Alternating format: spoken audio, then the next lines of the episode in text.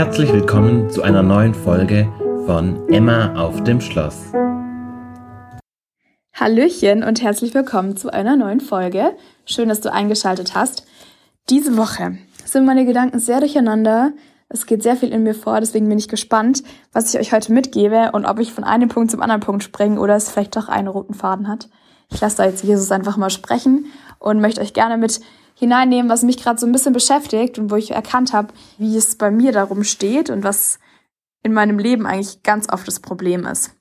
Wir hatten diese Woche das Thema Berufung und Bestimmung, Gottes Plan für unser Leben. Wir hatten äh, viele Themen oder einfach Tagesthemen, wo es darum geht, ging, unsere Stärken, unsere Schwächen herauszufinden, Gaben, Talente, Familiengeschichte, Geistesgaben war zum Beispiel auch ein Thema und dass wir auch eine Lebensaussage und konkrete Schritte für unsere Zeit nach der Bibelschule formulieren.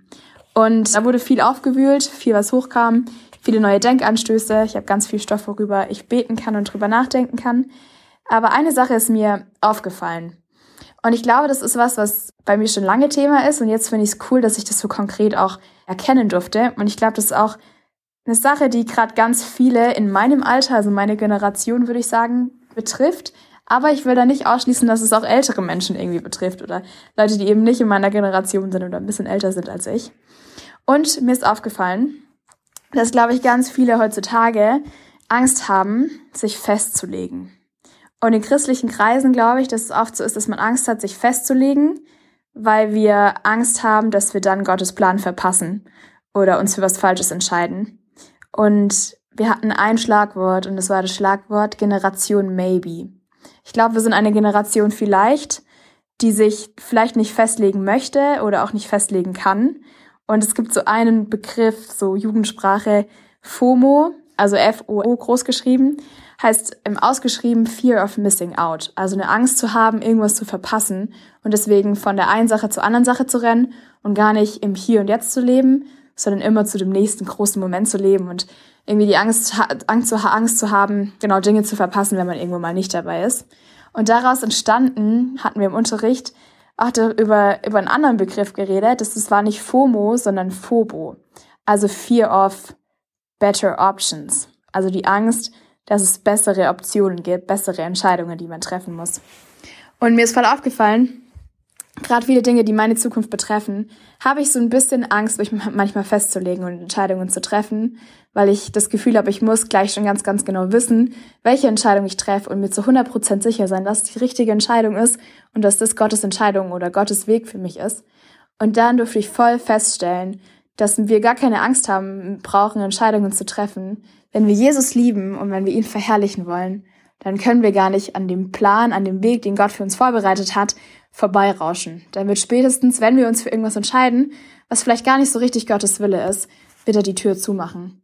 Und manchmal gibt es auch Situationen, wo wir uns tatsächlich entscheiden dürfen, was wir machen. Gott stellt uns vor eine Wahl und es sind, es sind zwei Entscheidungen, die wir treffen können und beide sind genauso gut. Und bei beiden würde Gott auch seinen Segen drauf geben und es liegt an uns, wie wir uns entscheiden.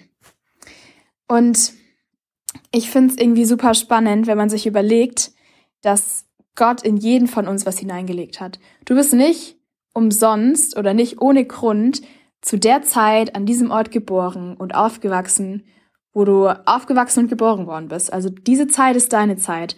Und jetzt ist die Frage, warum sind wir hier? Warum wollte Gott, dass wir, so wie er uns ausgestattet hat mit unseren Gaben und Talenten, mit unseren Schwächen und mit unseren Fehlern, Warum wollte er, dass wir genau zu dieser Zeit hier sind und ihn zu, genau zu dieser Zeit mit dem Paket, mit dem er uns ausgerüstet hat, ihn am besten verherrlichen können? Und ich finde das Coole, und das darf ich hier auch so erleben, in ganz vielen kleinen Dingen. Wenn wir in den kleinen Dingen treu sind und wenn wir Gott vertrauen, dass er uns führen wird und wenn unsere Sehnsucht ist, sein Wille, sein Willen zu tun, dass wir ihn verherrlichen dürfen mit dem, was wir für Entscheidungen treffen, äh, was für Personen wir begegnen oder was wir auch beruflich machen oder das könnt ihr gerade auf eure Situation beziehen, in der ihr gerade drin steckt. Wenn wir Gott fragen, dann wird er auch, er wird antworten und er wird, er wird Arbeit finden, er wird Arbeit äh, vorbereitet haben, die wir tun dürfen. Und wenn du gerade in der Situation bist und dir denkst, boah, ich, ich brenne so für Jesus und ich habe so ein Feuer in mir und ich, ich möchte gerne so viel für ihn tun, aber irgendwie spricht er nicht und irgendwie führt er mich nicht, da möchte ich dir voll gerne zusprechen. Das war für mich auch eine sehr persönliche Erfahrung, dass Gott dein Feuer sieht. Und vielleicht ist es jetzt noch nicht die Zeit, dass du loslegen darfst und musst dich noch vorbereiten. Ganz viele Dinge. Tut mir leid.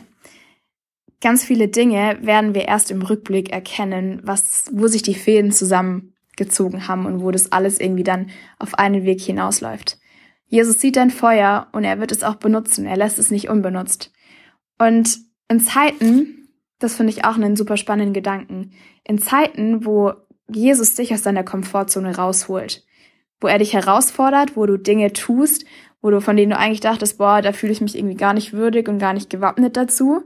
Genau in diesen Zeiten holt er dich aus deiner Komfortzone raus, damit du wachsen wirst, damit du irgendwann bereit sein wirst, das zu tun, was er für dich vorbereitet hat. Und es bringt dich in diesen Situationen so viel mehr dazu, dass du dich auf ihn verlassen musst und dass du Schritte im Vertrauen gehst. Dass du, ich weiß nicht, vielleicht stehst du gerade vor einer richtig, von einem richtig großen Berg, wo du dir denkst, boah, das muss ich jetzt tun und das weiß ich, dass es meine Aufgabe ist. Ich fühle mich dem aber gar nicht gewappnet und du stehst morgen auf und denkst dir so, morgens auf und denkst dir, boah, das schaffe ich, glaube ich, gar nicht. Dann ist, glaube ich, auch voll oft genau das, wo Gott uns herausfordern möchte, dass wir unsere Grenzen ablegen und dass wir wissen, unsere Grenzen sind nicht Gottes Grenzen und dass wir ihm vertrauen, dass wir uns auf ihn verlassen und dass wir dann große Dinge erleben dürfen. Und wenn wir so mit so einem Jesus-Mindset in den Tag starten, dass seine Grenzen, dass seine Grenzen nicht unsere Grenzen sind. Ich muss es andersrum formulieren, dass unsere Grenzen nicht seine Grenzen sind, kann es, glaube ich, ziemlich viel auch verändern.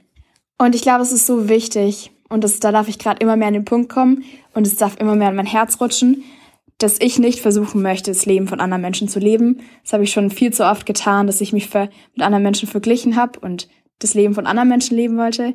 Aber das Leben ist begrenzt, unser Leben ist begrenzt, die Tage sind gezählt, irgendwann wird es zu Ende gehen. Und Gott hat dich für eine bestimmte Aufgabe gemacht und Gott hat mich für eine bestimmte Aufgabe gemacht.